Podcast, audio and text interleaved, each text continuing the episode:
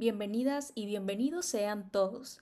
Acompáñame un ratito a desaprender y aprender, a desmentir a tu mente y vamos a sentirnos acompañados.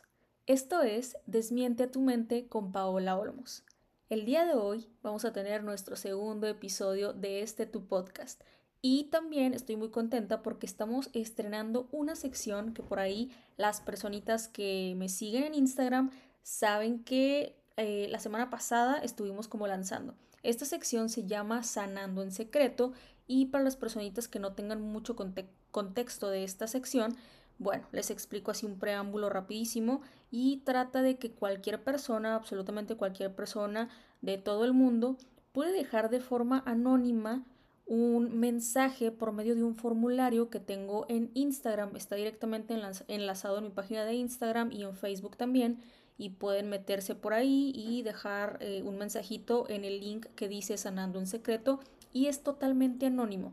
Entonces, en esta nueva sección de Sanando en Secreto vamos a poder estar abordando mensajes que nos dejan las personitas en donde se desahogan, dejan alguna emoción, algo que estén cargando y aquí vamos a poder profundizar un poco más en los temas. Obviamente todo desde la ética, todo desde un tema más que nada psicoeducativo para profundizar un poquito más y que muchas personas puedan a lo mejor conectar o sentirse acompañados por medio de las historias de otras personas y por medio de la psicoeducación que brindamos en este podcast, de la información, simplemente del acompañamiento o de la platiquita sabrosa.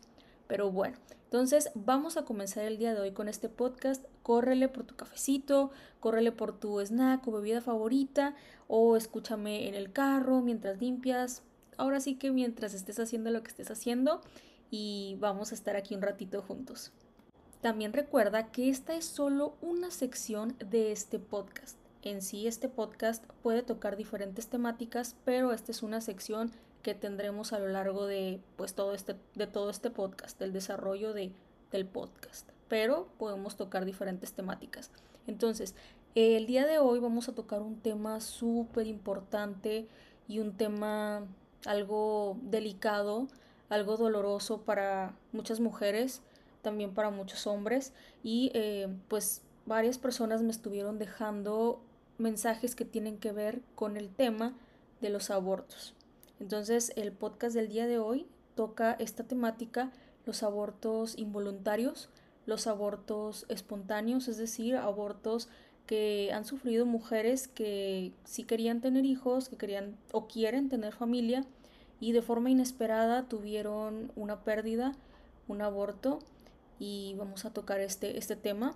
Vamos a arrancar leyendo dos mensajitos que son cortos pero que me dejaron dos personitas más personas me dejaron eh, este esta temática, pero fue algo muy corto, como nada más querían liberar este tema de, que están sufriendo porque tienen abortos y estas otras dos mujeres eh, anónimas me dejaron un mensajito un poco más largo. Así que comencemos a leer este mensajito. La pérdida de dos bebés, mucha ansiedad y alejamiento de una persona que yo quiero mucho y que quiero en mi vida. Este es el primer mensajito que nos deja una, una mujer. Y el segundo es, ha sido muy difícil poder superar la pérdida de dos embarazos. Caí en una depresión. Además, los comentarios de las demás personas sobre la presión de ya tener hijos me han afectado aún más. Es difícil sanar cuando todo a mi alrededor me recuerda las pérdidas.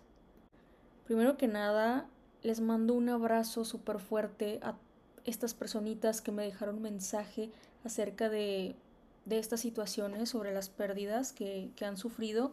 Y también le mando un, un abrazo fuerte a todas las mujeres que han sufrido alguna pérdida involuntaria y de verdad las abrazo a la distancia. Vamos a comenzar platicando de este tema siempre desde el respeto, desde el amor, porque obviamente se sabe que hay muchas personas que deciden no tener familia, pero hay muchas otras personas, mujeres, hombres, que deciden sí tener familia. Entonces, en este caso, recuerden que vamos a abordar esta otra parte de, pues sí, de las personas, de las mujeres que deciden tener familia y que han tenido abortos involuntarios, abortos espontáneos. Y es una temática muy difícil, muy fuerte, muy dolorosa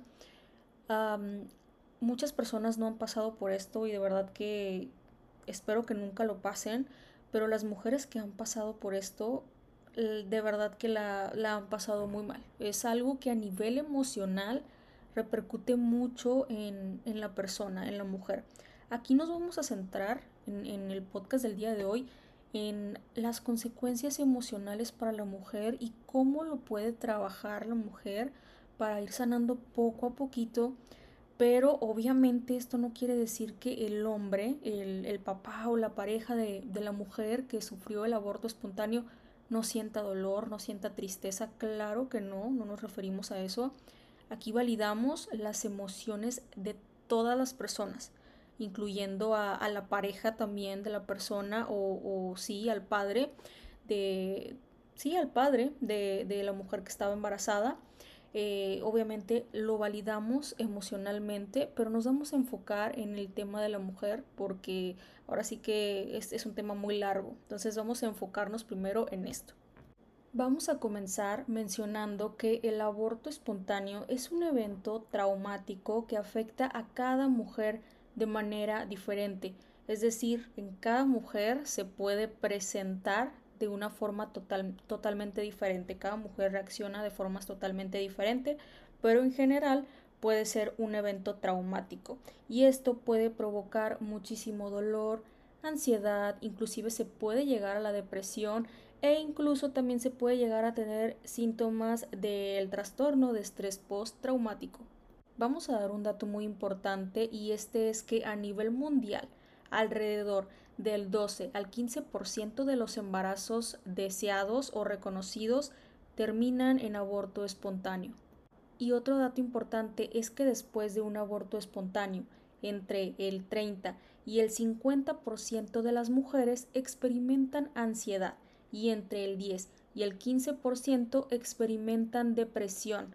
Y esto generalmente puede llegar a durar hasta cuatro meses, pero repito, estos solamente son algunos datos estadísticos a nivel mundial, no quiere decir que sea una regla para todas las mujeres, cada caso y cada mujer es única y es totalmente diferente. Obviamente hay muchas cosas que van a influir en cómo lo va a abordar y cómo lo va a sobrellevar la persona.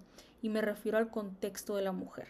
¿Sabes? Tiene mucho que ver con a lo mejor em, cuántos sean los abortos espontáneos que ha tenido esa persona, qué tanto le ha costado poder lograr un embarazo, cómo esté a nivel emocional con su pareja, el número eh, de semanas de gestación que tenía también esa mujer influye muchísimo.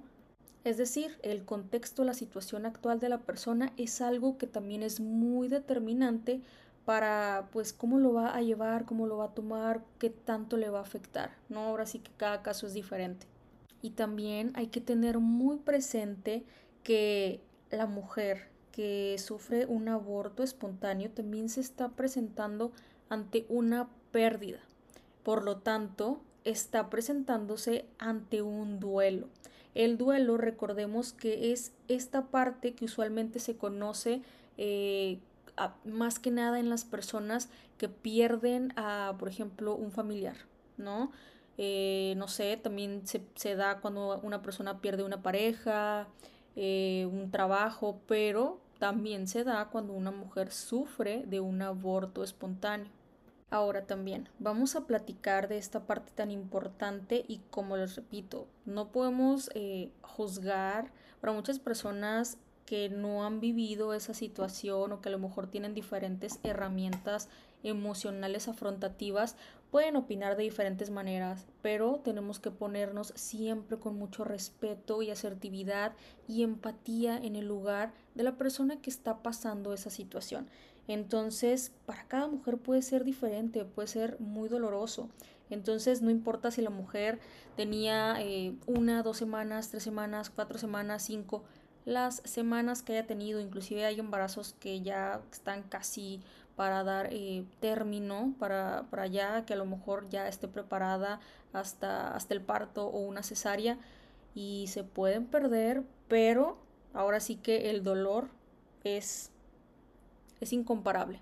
Obviamente va a depender, como les digo, de cada caso, de cada mujer y debemos de respetar, o sea, no importa que el embarazo haya sido corto, largo, mediano, cada mujer lo vive a su manera. Entonces tenemos que tener mucha empatía sobre, sobre todo si tú eres una persona que eres red de apoyo de una persona, de una mujer que está viviendo como este duelo. Tenemos que tener mucha empatía porque es algo que solamente la mujer vive y siente. Es también importante mencionar que para las mujeres que, que desean ser madres, desean tener familia, desean tener hijos, em, ellas se, se, ilusionan desde el primer momento en que saben que van a, van a ser madres, que saben que están embarazadas. Em, no se puede juzgar esto, es inevitable para una mujer que quiere ser madre no ilusionarse a partir del primer momento entonces es por eso que, que, les comento, hay que tener bastante empatía, porque no importa si es una semana, dos semanas, la mujer se ilusiona desde el momento cero en que sabe que se va a convertir en madre. Una mujer que sufre un aborto espontáneo o varios abortos espontáneos puede eh, tener diferentes consecuencias psicológicas que evidentemente el aborto provoca en ella. Por ejemplo, vamos a, hablar eh, de la culpabilidad. ¿Qué pasa con la culpabilidad? A culpabilidad nos referimos a este pensamiento de que en esta desesperación, tristeza, duelo, negación, la mujer se empieza a preguntar ¿por qué? ¿Qué habrá pasado? ¿Habré hecho algo mal? Eh, ¿Habrá sido porque hice un movimiento brusco, porque hice un esfuerzo que tal vez no debía haber hecho, porque comí algo que no debía haber comido? ¿sabes? O sea, se enfrenta como a este nivel de pensamientos de culpabilidad, de empezar a pensar que quizá debió haber hecho las cosas diferentes y esto no hubiera pasado, ¿no? Quizás si yo hubiera tenido más cuidado, quizás si no hubiera hecho tal cosa. Pero la realidad es que no. Lo más probable y lo más seguro es que como era un bebé, un hijo, un embarazo muy deseado que tú querías, probablemente te estabas cuidando y estabas haciendo las cosas bien, porque recordemos que también el tener un embarazo o, estar embarazadas no es, eh, no, es un, em, no es igual o no significa que, esté, que las mujeres estemos incapacitadas. Entonces se puede llevar una vida normal, por supuesto, con cuidados. Entonces no, lo más probable es que no hayas hecho nada malo y seguramente a muchas mujeres que han pasado por esta situación su doctor se los dijo, ¿no? Su doctor se los comentó, la mayoría de las veces, la mayoría de las veces suele pasar así, ¿no? El mismo doctor te comenta, no, no es esto, no se trata de que hayas hecho algo mal, eh, no, simplemente a veces pasan estas cosas, pero también como mujer, como mujeres, es inevitable que no nos preguntemos por qué, qué hice mal. ¿Sabes? Es también nuestra manera de afrontar este tipo de situaciones, la manera de afrontar, eh, de aceptarlo, de entender qué está pasando, también de estar como en esta fase de negación, de no entender qué está sucediendo y quererlo entender, ¿no? También para a lo mejor de manera inconsciente prevenirnos para algún futuro, ¿no? Y que esto no vuelva a suceder, pero es esta desesperación que también a veces se presenta en las mujeres que viven esta situación, de querer encontrar una respuesta. ¿Qué hice mal para ya no volverlo a hacer? Porque evidentemente es una pérdida y es algo que duele muchísimo para la mujer. Pero te quiero decir, si me estás escuchando y tú pasaste por esta situación, que de verdad el 90% de, la de las probabilidades es que no hayas hecho nada malo. Realmente si tú sabes y conscientemente te pones a pensar, estabas haciendo tu vida normal, estabas teniendo los cuidados necesarios porque tú querías y deseabas a, a ese bebé, deseabas ese embarazo. Entonces, de verdad, las probabilidades es que no hayas hecho nada mal y seguramente como tu doctor en su momento te lo dio haber explicado, eh, pasa por algunas diferentes razones, todo va a depender de cada, de cada caso, de cada mujer, de cada pareja, porque incluso también tiene que ver con, con el hombre. A veces un aborto o más abortos no tienen nada más que ver con la mujer. Inclusive a veces no nada más es cuestión de la mujer, no es cuestión del hombre, es cuestión de, eh, pues sí, de, del feto, es cuestión de todo esto. Son muchas cosas médicas que obviamente nosotros no nos vamos a meter en ese tema, porque son cosas ya médicas que, que las explica un doctor de mucho mejor manera, ginecólogo eh, o un especialista en estos temas. Pero no, simplemente aquí estamos tocando la parte emocional. Y por favor, no seas tan dura contigo misma. Abrázate a nivel emocional también, porque no has hecho nada malo. No has hecho nada malo. Inclusive también, si eres una mujer que ya pasó por esto, si nada más es, eh, si has tenido un aborto o más de un aborto, eh, hay una estadística que en este momento no la tengo, no la tengo a la mano, pero también tu doctor o médico te lo va a poder comentar.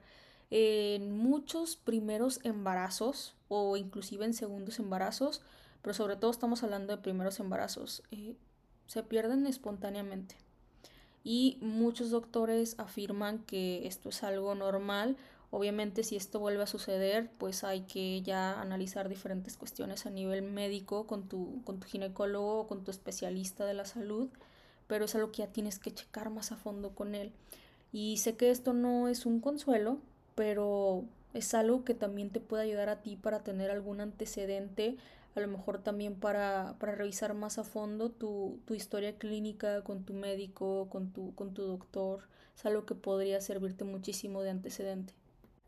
Y también otro, otro síntoma, otra consecuencia que experimenta la mujer después de una pérdida espontánea, es esta sensación de pérdida, esta sensación de vacío y por eso les explicaba hace ratito, ¿no? Que, que las mujeres se enfrentan también a un duelo porque están perdiendo algo, algo que ellas tenían con mucha ilusión, algo que ellas eh, cuidaban, algo que ellas llevaban dentro de, de ellas mismas. Entonces, claro que sí hay una sensación de una pérdida profunda tras un aborto espontáneo y es algo doloroso porque la, la mujer en este caso sabe que ha perdido algo, sabe que ha perdido a, a un bebé, sabe que ha perdido el embarazo y que es algo que desafortunadamente pues no va a poder como recuperar o regresar el tiempo y esto hace que la mujer tenga una sensación de vacío profunda, que se sienta triste, que se llegue a sentir desesperada, que llegue a sentir muchísima ansiedad por lo que está sucediendo. También es importante mencionar que esta sensación de vacío o de pérdida no tiene pues un número específico de tiempo que dure. No hay como una regla en la que nosotros podamos decir, ¿sabes qué? Esta sensación va a durarte un mes, dos meses, cuatro semanas. No. Realmente cada caso es diferente, cada mujer es diferente y era lo que te decía al principio, cada historia, cada contexto, cada situación es totalmente diferente. Y aquí lo único o lo, o lo mayor que te va a ayudar, digo, van a ser muchas cosas que vas a poder hacer para poder trabajar en superar esta situación, pero lo que más te va a ayudar es déjate sentir lo que estás sintiendo. No evadas lo que estás sintiendo. Reconoce la emoción reconoce la emoción. Sí, claro que, que, vas a intentar seguir con tu vida y lo vas a hacer, vas a poder salir adelante, pero no evadas la emoción. Reconoce esa sensación, lo que estás sintiendo en el momento y a lo mejor es muy posible que necesites más apoyo, probablemente, si sientes que a lo mejor esto te está como, eh, a lo mejor eh, sobrellevando, sobrecargando, también a lo mejor es necesario pedir más apoyo y se vale, claro que se vale pedir ayuda, se vale pedir apoyo, pudiendo ser a un profesional de la salud mental, pudiendo ser también a tu red de apoyo directa, a lo mejor con tu familia, con tu pareja, con tus personas de confianza. Tente muchísima paciencia en este proceso. Recuerda que no todos los procesos son iguales cada persona vive un, un proceso diferente. Y recuerda que estás pasando por un duelo. Entonces, tente mucha paciencia también. Ningún proceso es lineal. hay otra cosa, otra consecuencia que también trae consigo eh, un aborto o abortos espontáneos, que es el miedo. El miedo y perder esta seguridad que a lo mejor teníamos o esta confianza. Y me refiero a que la mujer pasa por un miedo a, a volver a quedar embarazada y que vuelva a suceder lo mismo. Es una preocupación y es un miedo que, que sufren las mujeres que ya han pasado anteriormente por abortos porque es inevitable que la mujer no recuerde este momento tan doloroso o traumático por el que pasó y que tenga miedo que esto se pueda volver a repetir. O sea, tenemos que decirlo y esa es la realidad. Obviamente mm, a nadie nos gustaría que, que esto nos pase y nadie lo queremos, pero es un miedo que solamente las mujeres que han experimentado este tipo de situaciones, em, abortos o abortos, un aborto o varios abortos, saben este tipo de sensaciones o este tipo de miedos que, que provoca. También puede surgir dentro de esta misma pérdida de confianza una idea o pensamiento muy disfuncional y muy doloroso. Y a disfuncional me refiero a eso, ¿no? O sea, que no permite que la persona siga avanzando o que sea funcional para su vida. Es algo que nos está como trabando un poquito o estancando. Y este pensamiento disfuncional que llegan a tener no todas las mujeres, porque probablemente no a todas les pase, pero sí a muchas, es esto de ¿qué pasa conmigo? Si soy una mujer, no soy capaz de tener a un hijo, con la normalidad como otras mujeres lo tienen? ¿Será que algo no anda bien con mi cuerpo? ¿Que, que no soy suficiente? ¿Que no soy capaz? O sea, chequen estas frases. Y estas frases a lo mejor van a hacer clic con mujeres que ya hayan pasado por esto. Pero les decía ahorita cuando, cuando empezamos a hablar de este tema de la pérdida de confianza que es disfuncional este pensamiento porque no es real. Esto es algo que la ansiedad, la tristeza, una posible depresión, dependiendo de cada caso, está creando en ti. Ese miedo, esa ansiedad principalmente, es un pensamiento disfuncional que ese evento traumático y tan doloroso de tu vida está creando esta idea disfuncional que de cierta forma te está trabando y te está como deteniendo a seguir avanzando de manera, digamos, más funcional o natural o sana. Pero también, como, como platico con, con muchos de mis pacientes por diferentes temáticas, ¿no? Cuando trabajamos eh, tipos de miedo, tipos de ansiedad, hay que cuestionarnos muchísimo. Y yo sé que en este caso cuando una mujer pasa por, por este tipo de situaciones tan dolorosas, es difícil. Es difícil llegar a un grado de conciencia, a un grado de ser como muy, muy, muy lógicas, muy racionales, pero es importante que cuando tú te sientas un poco mejor para ser un poco más consciente, más racional, te autocuestiones muchísimo para poder llegar a, sí, a un tipo de, de razonamiento un poco más funcional y cuestionarnos mucho esto, ¿no? A ver, o sea, ¿qué está pasando? ¿Realmente es que, que este pensamiento es real? ¿Realmente este pensamiento eh, sí, o sea, es la realidad? ¿Hay pruebas que avalen este pensamiento como para que yo esté siendo tan dura conmigo misma y me esté diciendo que no soy capaz, no puedo tener a un hijo, mi cuerpo no funciona? O sea, ¿realmente hay pruebas que avalen eso? ¿De verdad? ¿Que lo verifiquen? No, o sea, realmente es ese miedo y esa ansiedad sobre este evento traumático que te ha pasado que te hace crear eso. Es el miedo. Es el miedo y la ansiedad que crean este pensamiento que no es real y que es totalmente disfuncional porque claro que eres una mujer capaz. Simplemente pues hay cosas que podemos hacer a lo mejor para que tú sientas un poco más de seguridad si quieres volver eh, a intentar quedar embarazada o a llevar un embarazo de, no sé, de diferente forma para que pueda ser más seguro para ti, recuerda que es mejor acercarnos a nuestro médico, a nuestro ginecólogo o médico de cabecera, solo tú sabes cuál es ese médico, y acercarnos para que nos ayude, para que te haga, no sé, análisis, que te prepare también de cierta forma para, para pues checar que todo esté en orden contigo y que te sientas más segura. Pero esto no quiere decir que tú, como mujer, tengas algún defecto que te impida ser madre. ¿Sabes? O sea, no significa que tú tienes algún defecto. No significa que la vida te odia. Tampoco significa eso. Significa que es algo que pasa, desafortunadamente y lamentablemente sí es algo que pasa, que, les pasa a muchísimas mujeres, pero no significa que tú seas menos mujer por haber sufrido una pérdida o por todavía no tener un hijo o por a lo mejor ya tener un hijo y haber perdido otro embarazo. Eso no te hace menos mujer. Y ojo, obviamente es súper natural que te sientas insegura después de haber pasado por una pérdida involuntaria.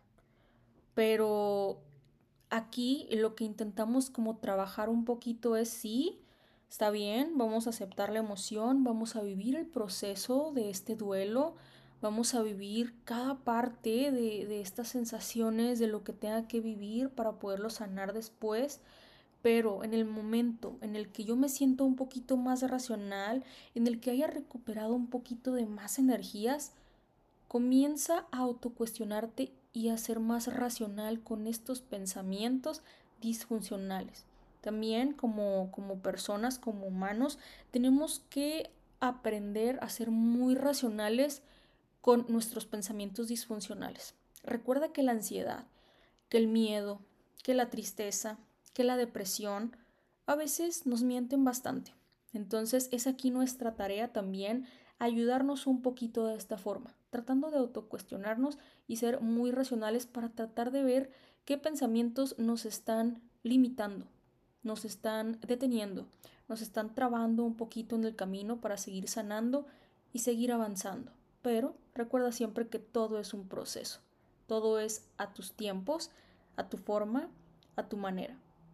También hay una parte muy importante, ¿no? Que es cómo, cómo enfrentamos esta situación con las demás personas, ¿sabes? O sea, porque a veces, bueno, hay mujeres que deciden, o parejas, ¿no? Porque eso también es una decisión, si es que la, la, la madre, la mujer que esté embarazada, tiene pareja, es una decisión que se toma con ambos, ¿no? Con la pareja, de si lo deciden como anunciar o comentárselo a sus familiares o amigos. Hay parejas que deciden anunciarlo después de, del periodo de, tres meses. hay parejas que deciden anunciarlo desde antes, desde que se enteran. Y es válido, la realidad es que cada persona eh, decide cómo hacerlo y es válido, no hay ninguna forma correcta o incorrecta, pero sí es algo que también hay que tocar porque llega a ser muy difícil para, para algunas personas el poder cómo abordar eh, estas temáticas de decirle como a su familia o a sus amigos, oye, pues no, ya no estoy embarazada, ya no vamos a tener eh, un bebé. ¿Cómo lo abordan? O sea, también no hay una forma correcta o incorrecta de abordarlo. Aquí más bien sería eh, si a ti, como familiar o red de apoyo de la pareja o mujer que, que estaba embarazada, se te avisa, porque no necesariamente ellos tienen la obligación tampoco de avisarte inmediatamente. Aquí es como ellos estén pasando ese momento, pero si se te avisa, no preguntes, no trates de investigar información que la pareja o la mujer no está lista para darte o no te quiere dar o no quiere compartir con nadie porque es algo muy personal, es algo muy individual, algo que solamente a lo mejor ellos o ella quieren manejar porque es parte de su intimidad y es algo doloroso, algo que ni ella ni ellos como pareja entienden o están tratando de asimilar. Entonces lo mejor que uno puede hacer como red de apoyo de, esas personas que nos importan o que queremos es no meternos, ¿no? Y puede sonar un poquito frío, un poquito eh, cruel, pero no es cruel. Es, ¿quieres ayudar de alguna forma? La forma en la que puedes ayudar es dejándolos vivir su proceso, su momento de sanación, de duelo, de aceptar, y no preguntando más información. Porque yo te aseguro que ellos tampoco saben o no tienen mucha información.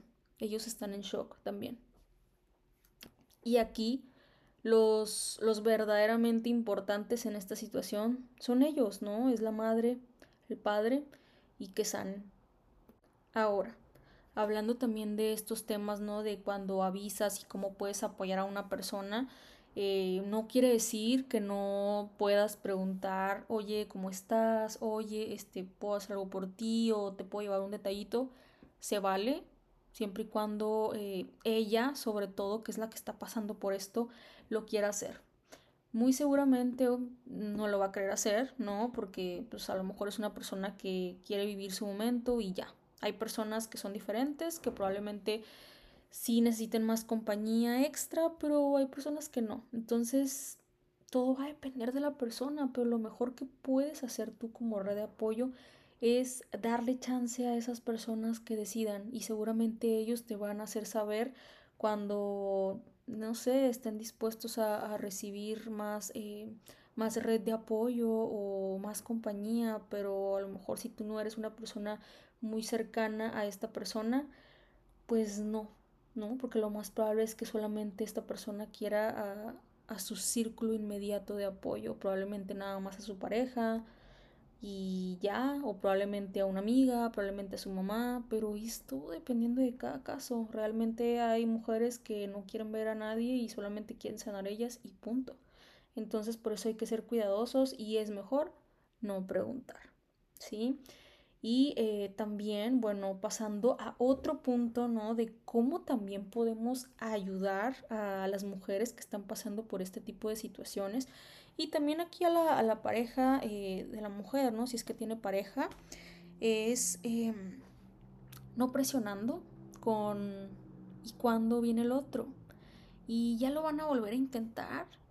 Y, ay, no, es que, mm, no, pero ¿qué pasó? Es que no, mira, inténtalo, eso pasa. O sea, a ver, no metamos presión, por favor aunque tú seas la típica abuela eh, o, persona, suegra o mamá que quiere ya que, su hijo o su nuera o su nuero eh, tengan ya hijos, ¿sabes? Para que tú seas abuela o abuelo. No, por favor, no hagas esto. No metas presión en, en esas personas. De verdad, con mucho cariño y respeto te lo digo. No, no está bien, ¿sabes? Porque tú no sabes por lo que está pasando esa mujer, esa pareja. Tú no lo sabes, no lo puedes saber, o tú como X persona no, necesariamente tienes que ser la suegra, el suegro, la mamá, o sea, amiga, eh, vecino, fulano de tal. No, no metas presión en las personas porque tú no conoces la historia de cada persona, no sabes lo que vive cada persona no sabes las pérdidas que ha tenido esa persona, tú no sabes si a lo mejor ella sí está muy deseosa de tener hijos y en realidad no ha tenido hijos porque han pasado cosas en su vida que no se lo han permitido. Pero no le metas presión porque no sabes si eso puede ocasionar en ella algo peor, más depresión, más tristeza, más presión. Entonces hay que tener mucho cuidado con ese tipo de preguntas. Al final es la vida de esa persona, de esa mujer, de esa pareja. Y si tú quieres ayudar en algo, ayuda en esto. Y ahora, tú como, como pareja de, de ella, de la mujer que sufrió em, esta pérdida involuntaria, obviamente, si, si esta mujer que sufrió la pérdida involuntaria tiene pareja, aquí estamos hablando de que si tiene pareja, porque habrán casos de mujeres que no tienen pareja.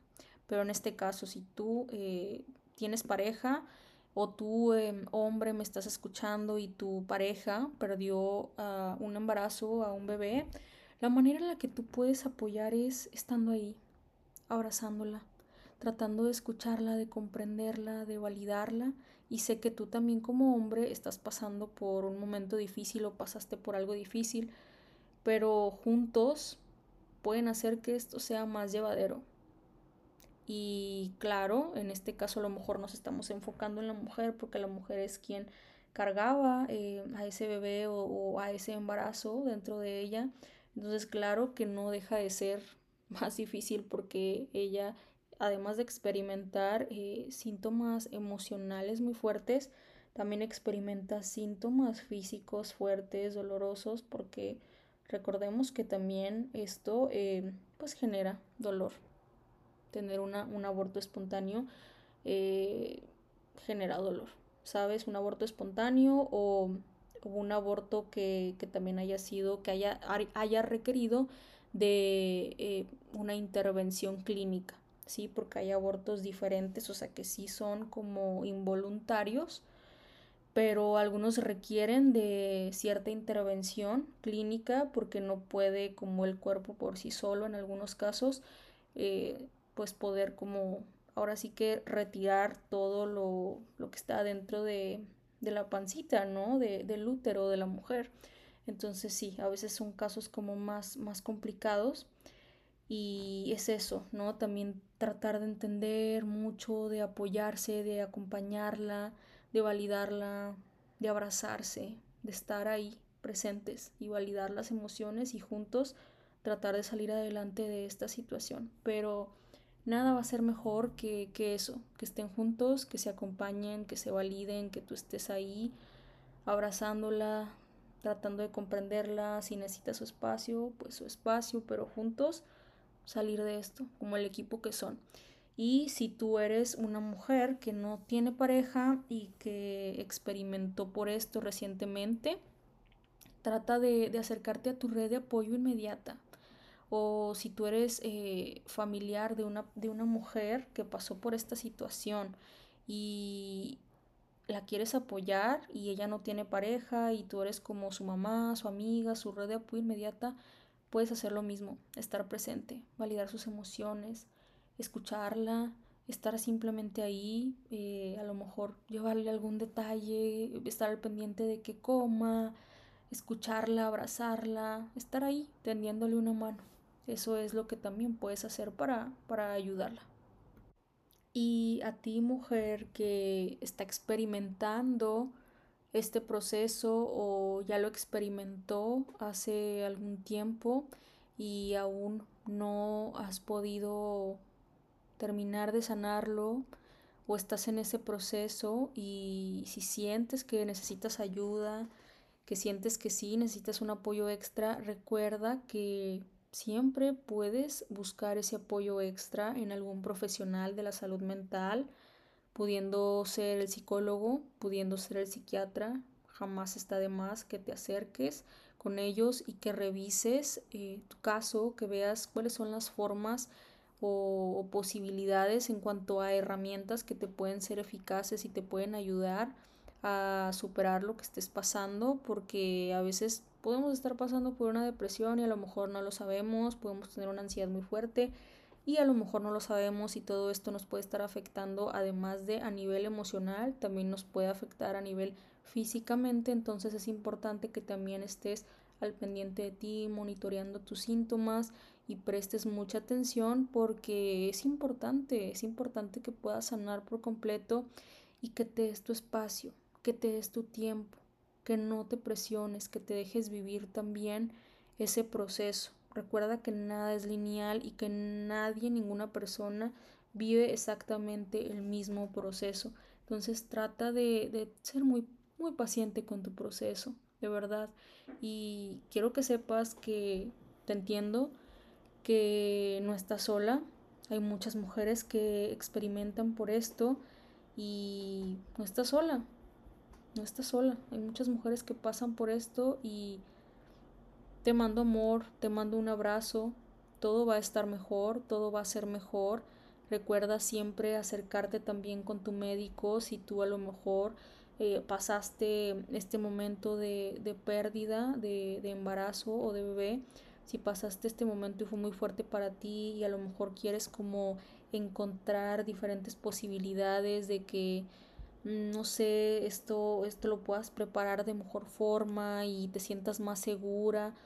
Asiste con tu doctor, asiste con tu especialista y a lo mejor él te va a poder apoyar con diferentes cosas, estudios que puedas realizarte tú, tu pareja, porque a veces también le dejamos toda la responsabilidad a la mujer Y la realidad es que no.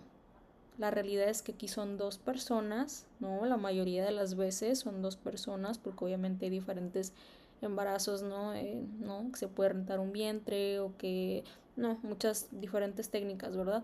Pero aquí estamos hablando de embarazos convencionales, eh, que es como la pareja.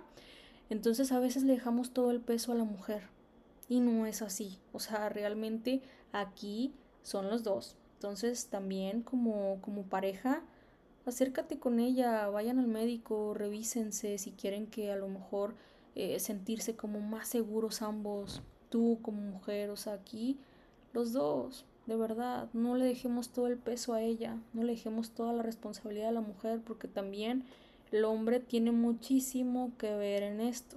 Entonces, esas son algunas cosas que podemos hacer también para poder lograr ganar un poco de más confianza para una siguiente vez y, y eso, ¿sabes? O sea, tratar de utilizar todas las herramientas, los medios, las técnicas que estén como a nuestro alcance para que tú como mujer también te puedas sentir más segura de, de qué es lo que vas a vivir en un futuro y estés mejor, simplemente estés mejor.